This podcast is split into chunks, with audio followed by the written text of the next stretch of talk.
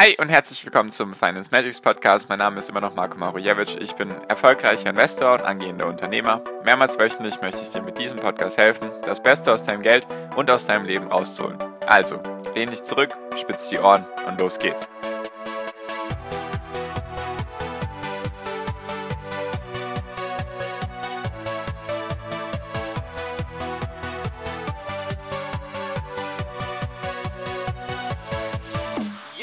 Moin moin meine Lieben und herzlich willkommen zum Finance Magics Podcast. Wir sind heute bei Folge 252 und heute möchte ich mit dir über all die Dinge reden, die in den letzten ein, zwei Wochen passiert sind. Genau, also mich haben immer mal wieder Fragen erreicht. Ja, ich würde gerne mehr verstehen, warum das und das passiert ist oder warum sind jetzt die Aktien gestiegen und die Aktien gefallen oder warum machen die Indizes das, was die Indizes eben gemacht haben.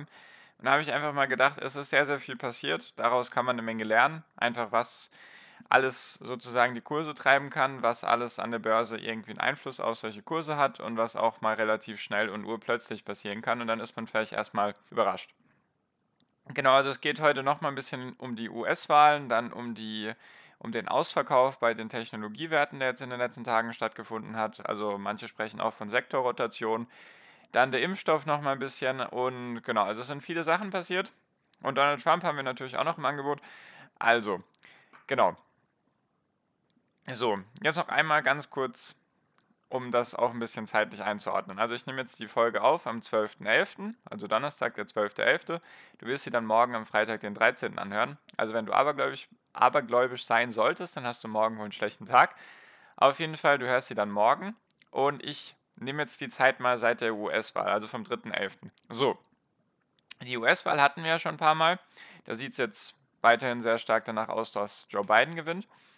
Der einzige Punkt, der jetzt die Börsen noch verunsichern könnte, beziehungsweise zwei Punkte, die mit der US-Wahl zusammentreffen oder zusammenfallen, ist erstens der Fall, dass aktuell es danach noch nicht aussieht, dass der Senat auch an die Demokraten geht. Da steht es aktuell 50 zu 48. Und die entscheidende Wahl findet jetzt am 5. Januar in Georgia statt. Da gibt es sozusagen eine Stichwahl. Und wenn beide Senatssitze an die Demokraten gehen sollten, steht es 50-50 oder 50 zu 50. Du brauchst eine Mehrheit bei 51 und deswegen kommt dann die Vizepräsidentin oder der Vizepräsident ins Spiel und die Vizepräsidentin wäre demokratisch, wenn Joe Biden gewinnt. Heißt also, die Demokraten hätten dann auch die Mehrheit im Senat, was sehr wichtig wäre, was dafür sorgen könnte, dass zum Beispiel wieder die Technologiewerte, vor allem die großen, abschmieren oder allgemein die Börsen runtergehen. Einfach weil die Demokraten eher darauf bestrebt sind, die Steuern zu erhöhen und vor allem auch das Thema Zerschlagung eben bei Amazon, Facebook, Google und wie sie alle heißen, eben im Raum steht. Deswegen waren vor den US-Wahlen, also sagen wir mal 1. November, 2. November, waren auch die Kurse sehr stark gestiegen, weil die Leute eben die Befürchtung hatten, dass die Demokraten durch die Umfragewerte, in denen sie sehr weit vorne lagen, dass sie auch den Senat gewinnen. Das war dann erstmal nicht abzusehen nach der Wahl. Jetzt ist es immer noch nicht sicher. Deswegen Stichwahl am 5. Januar. Da könnte nochmal was passieren. Und der andere Unsicherheitsfaktor ist natürlich Donald Trump. Der könnte immer noch irgendwas vom Zaun brechen. Der könnte auch, weil er sauer ist oder weil er Rache ausüben will, irgendwelche, sage ich mal, dummen Sachen anstellen für die US-Wirtschaft, einfach um sich nochmal gegen das System zu stellen, um einfach nochmal Donald Trump zu sein. Das könnte auch noch sein. Deswegen bis zum 20. Januar, bis dann wirklich die Machtübergabe sein sollte und Donald, und Donald Trump dann seinen Posten wirklich abgeben muss. Bis dahin kann noch eine Menge passieren, wenn eben nichts weiter passiert mit den US-Wahlen. Also da sind aktuell jetzt in Georgia werden Neuzählungen beantragt oder werden Neuzählungen gemacht, alles per Hand. Deswegen das kann noch ewig brauchen. Und deswegen da ist weiterhin der Unsicherheitsfaktor da und das wird auch in Zukunft noch die Börsen beschäftigen. So, das zu Punkt 1. Jetzt das ganze Thema Technologiewerteausverkauf und Sektorrotation und was da nicht gerade alles passiert ist. Also, diese Woche kam ja Montag der, die Impfstoff-News.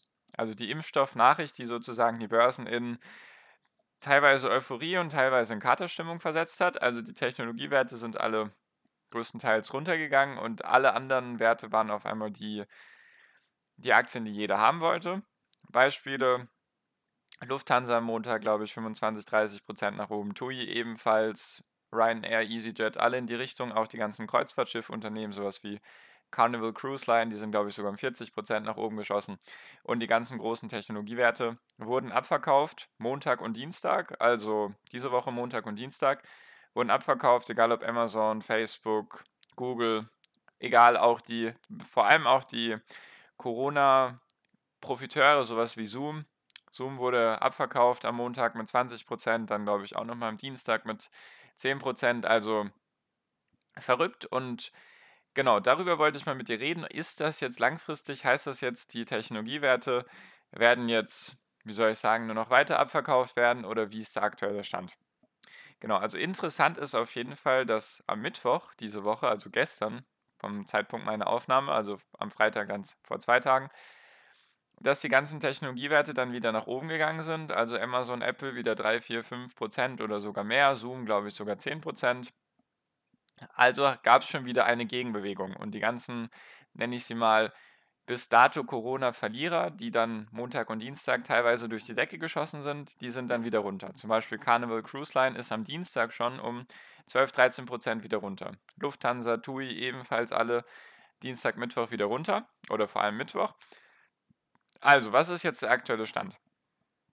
Wichtig ist ja erstmal zu sehen, was macht der Impfstoff und wie schnell kann der kommen und wie schnell könnte sich daran etwas verändern, also an der aktuellen Lage, weil das war ja die Nachricht, die das Ganze überhaupt ausgelöst hat.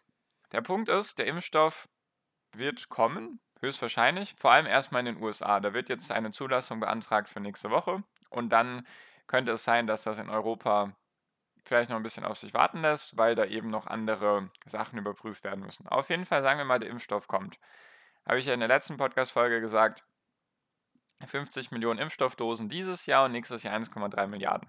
Heißt also, man braucht zwei Impfstoffdosen pro Mensch, also könnten wir dieses Jahr 25 Millionen impfen und nächstes Jahr 750 Millionen. Jetzt ist es jedoch so, dass erstens ist es wichtig, dass eine Herdenimmunität stattfindet. Dafür brauchen wir 70 Prozent der Bevölkerung, muss sozusagen eine Immunität haben, muss also geimpft sein oder Antikörper besitzen, damit ja, eben Corona eingedämmt werden kann. Ist bei jeder Pandemie so oder bei jeder Krankheit so, deswegen das ist erstmal der erste Punkt. Also brauchen wir 70 Prozent. Heißt, wenn wir das jetzt global betrachten wollen, bräuchten wir 70 Prozent von 7,5 Milliarden, sagen wir in etwa 5 Milliarden Menschen. Also bräuchten wir 10 Milliarden Impfstoffdosen. Und die müssten natürlich auch erstmal in der ganzen Welt verteilt ankommen. Also logistischer Riesenaufwand. Die Frage ist, wie lange braucht das? Ich habe gelesen, man geht davon aus, Herdenimmunität für Deutschland könnte, wenn alles sehr gut läuft, 2021, Mitte 2022 erreicht sein. Das liegt daran, jetzt der nächste wichtige Punkt, der damit reinspielt und wichtig zu wissen ist, 13 Prozent der Weltbevölkerung besitzen Ansprüche auf mehr als 50 Prozent der Impfstoffdosen. Wie ist das zu verstehen? Länder wie Deutschland, die USA und andere reichere Industrienationen haben sich sozusagen Rechte gesichert auf die Impfstoffdosen, wenn der Impfstoff sozusagen zur Verfügung steht. Deswegen besitzen jetzt 13 Prozent der Menschen, also in etwa 900 Millionen Menschen, besitzen Anspruch auf mehr als 50 Prozent der produzierten Impfstoffdosen. Deswegen ist es wahrscheinlich, oder ich habe gelesen, Europa soll nächstes Jahr von den 1,3 Milliarden Impfstoffdosen 300 Millionen bekommen. Also 25% der Impfstoffdosen, obwohl in Europa 500 bis 600 Millionen Menschen wohnen, also nicht mal 10% der Weltbevölkerung. Deutschland davon soll 100 Millionen Impfstoffdosen bekommen. Also könnte es sein, dass Deutschland vielleicht relativ schnell eine Herdenimmunität ausbildet. Jedoch ist Deutschland nicht die Welt und deswegen ist es natürlich wichtig, wie lange braucht es wahrscheinlich, bis die komplette Welt davon abgedeckt wird. Ich habe gelesen, ist natürlich jetzt nur das, was ich gelesen habe, bis 2024 könnte es, wenn alles optimistisch läuft und alles gut läuft, könnte eine Herdenimmunität für die Welt entstehen.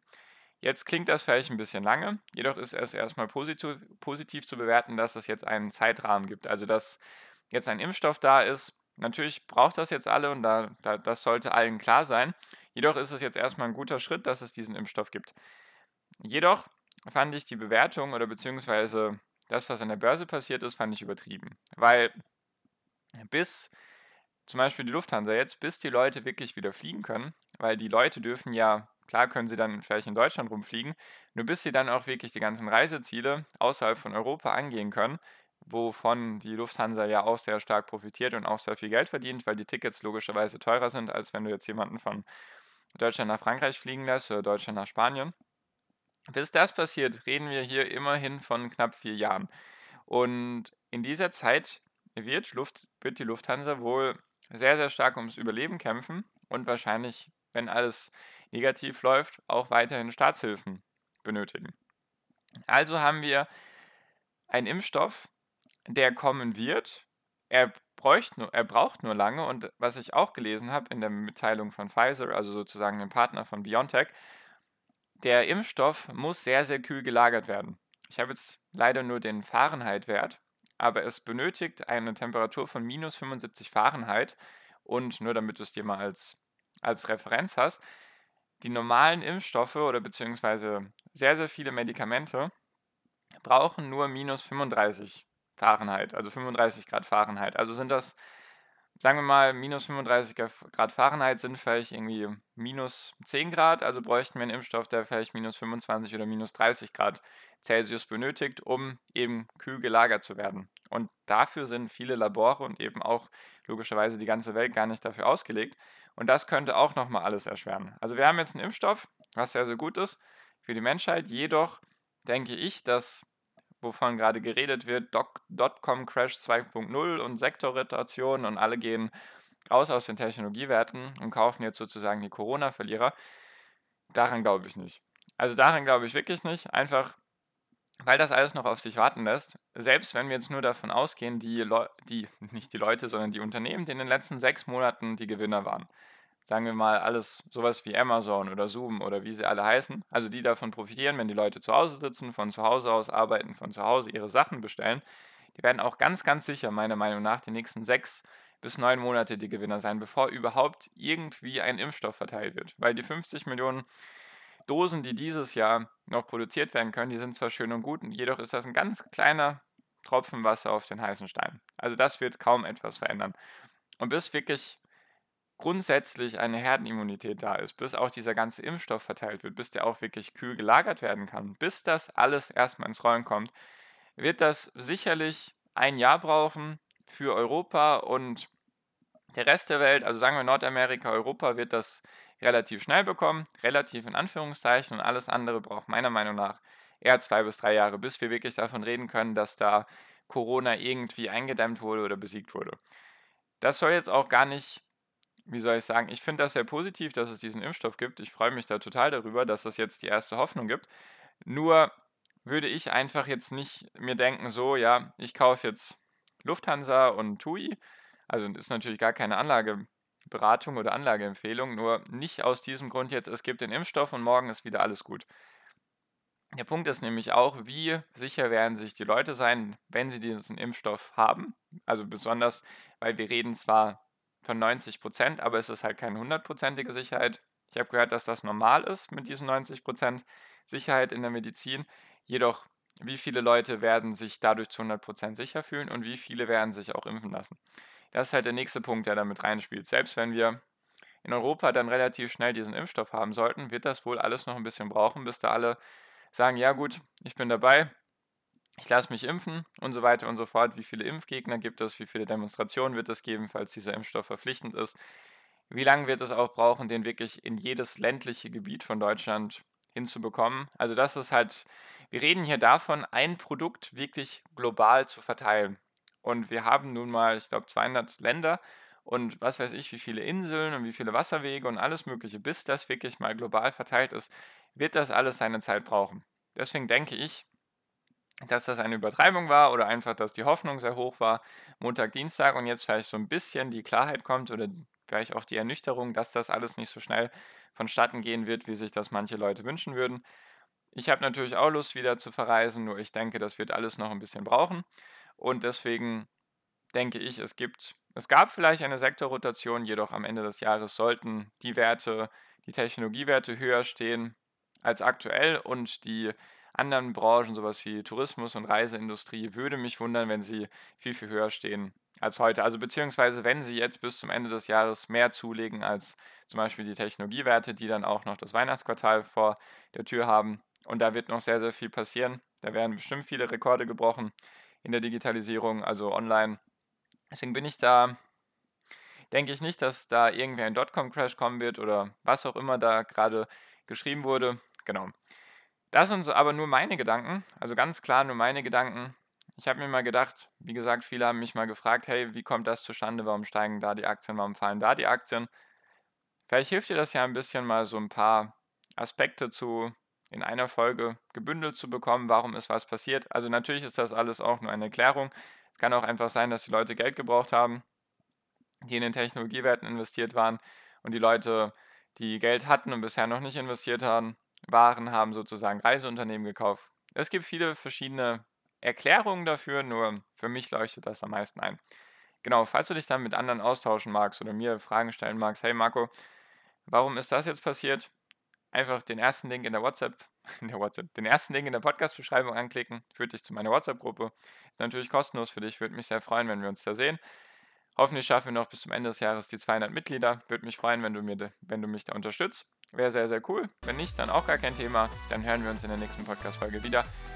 Deswegen bedanke ich mich jetzt für deine Aufmerksamkeit bis hierhin und wünsche dir immer noch am Ende einen wunder wunderschönen Tag, eine wunderschöne Restwoche. Genieß dein Leben und mach dein Ding. Bleib gesund und pass auf dich auf und viel finanziellen Erfolg dir. Dein Marco, ciao, mach's gut.